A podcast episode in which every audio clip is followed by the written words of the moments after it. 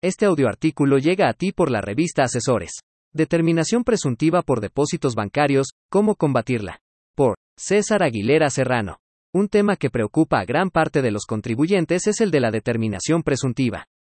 Como bien sabemos, el Servicio de Administración Tributaria puede presumir como ingresos aquellos depósitos o transferencias bancarias que no se encuentren respaldados en la contabilidad, y al considerarse ingresos, la autoridad fiscal considera que el contribuyente omitió declarar los mismos.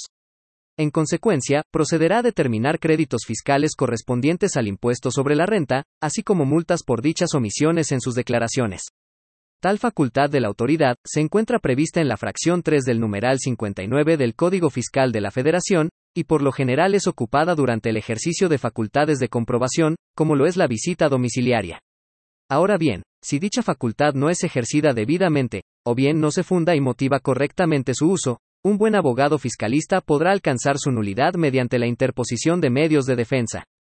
Imaginemos un escenario. Una empresa dedicada a la manufactura de plásticos recibe una orden de visita por parte de la Administración Desconcentrada de Auditoría Fiscal del Servicio de Administración Tributaria competente en la circunscripción territorial en la que se ubica el domicilio fiscal de la citada empresa. Dentro de dicha revisión, la autoridad le requiere al contribuyente sus estados de cuenta bancarios y advierte que durante el ejercicio auditado la empresa recibió en sus cuentas cerca de 100 millones de pesos, de los cuales 20 millones no se encuentran amparados con algún comprobante fiscal digital por Internet, ni se asienta su origen en los libros contables. En uso de la fracción segunda del artículo 59 del Código Fiscal de la Federación, el Servicio de Administración Tributaria presume como ingresos no declarados dicha cantidad de dinero, al no encontrarse respaldada en su contabilidad, y por ende procede a determinar créditos fiscales tomando como base dichas omisiones, en consideración de que es dinero que debió pagar impuestos de conformidad con el artículo primero de la Ley del Impuesto sobre la Renta. Para motivar el uso de la facultad de determinación presuntiva, el Servicio de Administración Tributaria invariablemente indicará que el contribuyente durante la revisión no acreditó el origen de los depósitos bancarios, toda vez que no se proporcionó la documentación que la autoridad fiscal estima como soporte de los mismos. Y aquí es donde comienza la defensa del contribuyente. Si bien es cierto que existe la facultad de la autoridad para determinar presuntivamente como ingresos los depósitos bancarios no registrados en la contabilidad, también lo es que dicha facultad no es irrestricta, ya que el propio Código Fiscal de la Federación establece solamente en qué caso la autoridad podría considerar que el contribuyente no registró en su contabilidad dichos ingresos. Para una pronta referencia es preciso analizar el segundo párrafo de la fracción tercera del artículo 59 del Código Fiscal de la Federación, que los depósitos en la cuenta bancaria del contribuyente que no correspondan a registros de su contabilidad que esté obligado a llevar, son ingresos y valor de actos o actividades por los que se deben pagar contribuciones. Para los efectos de esta fracción, se considera que el contribuyente no registró en su contabilidad los depósitos en su cuenta bancaria cuando, estando obligado a llevarla, no la presente a la autoridad cuando ésta ejerza sus facultades de comprobación. Como se lee, para considerar que el contribuyente no registró en su contabilidad dichos depósitos, y por ende para ocupar la facultad de determinación presuntiva, Estrictamente el contribuyente tuvo que ser omiso de presentar su contabilidad durante el ejercicio de facultades de comprobación. Esto es, el segundo párrafo de la fracción tercera del artículo 59 del Código Fiscal de la Federación expresamente refiere que la omisión del contribuyente de presentar su contabilidad tiene que ser total, es decir, que simplemente no exhiba ningún documento que integre la contabilidad.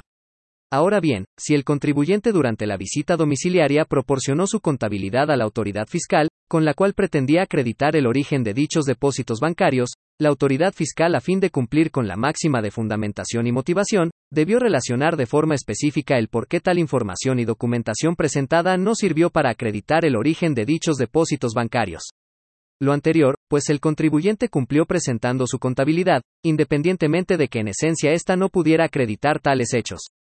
En ese entendido, la resolución que en su caso emita la autoridad fiscal es ilegal, por determinar ingresos presuntivamente sobre depósitos bancarios, cuando el contribuyente sí presentó su contabilidad durante el ejercicio de las facultades de comprobación, siendo que la facultad ejercida prevista en la fracción tercera del artículo 59 del Código, en su segundo párrafo establece que solo podría hacerse uso de dicha facultad si el contribuyente no presentara su contabilidad durante el procedimiento de revisión. Lo anterior, máxime cuando el Servicio de Administración Tributaria no hace relación alguna entre los documentos que integran la contabilidad y el por qué no los consideró a fin de acreditar el origen de los depósitos bancarios. Dicho de otra manera, así el contribuyente hubiera presentado documentación que no tuviera nada que ver con los depósitos bancarios observados por la autoridad fiscal, esta última no pudiera efectuar una determinación presuntiva sin antes relacionar de forma específica el por qué la contabilidad exhibida por el contribuyente no sirve para acreditar el origen de dichos depósitos, más aún cuando el segundo párrafo de la fracción tercera del artículo 59 del Código Fiscal de la Federación, solo permite considerar a la autoridad que el contribuyente no registró en su contabilidad los depósitos en su cuenta bancaria cuando no la presente a la autoridad cuando ésta ejerza sus facultades de comprobación. Ahora bien, la defensa de un asunto de dicha naturaleza se lleva a cabo a través de un juicio contencioso administrativo federal. La demanda deberá interponerse en un plazo máximo de 30 días hábiles siguientes a que surta efectos la notificación de la resolución determinante del crédito fiscal, y deberá ingresarse en la sala regional del Tribunal Federal de Justicia Administrativa que resulte competente.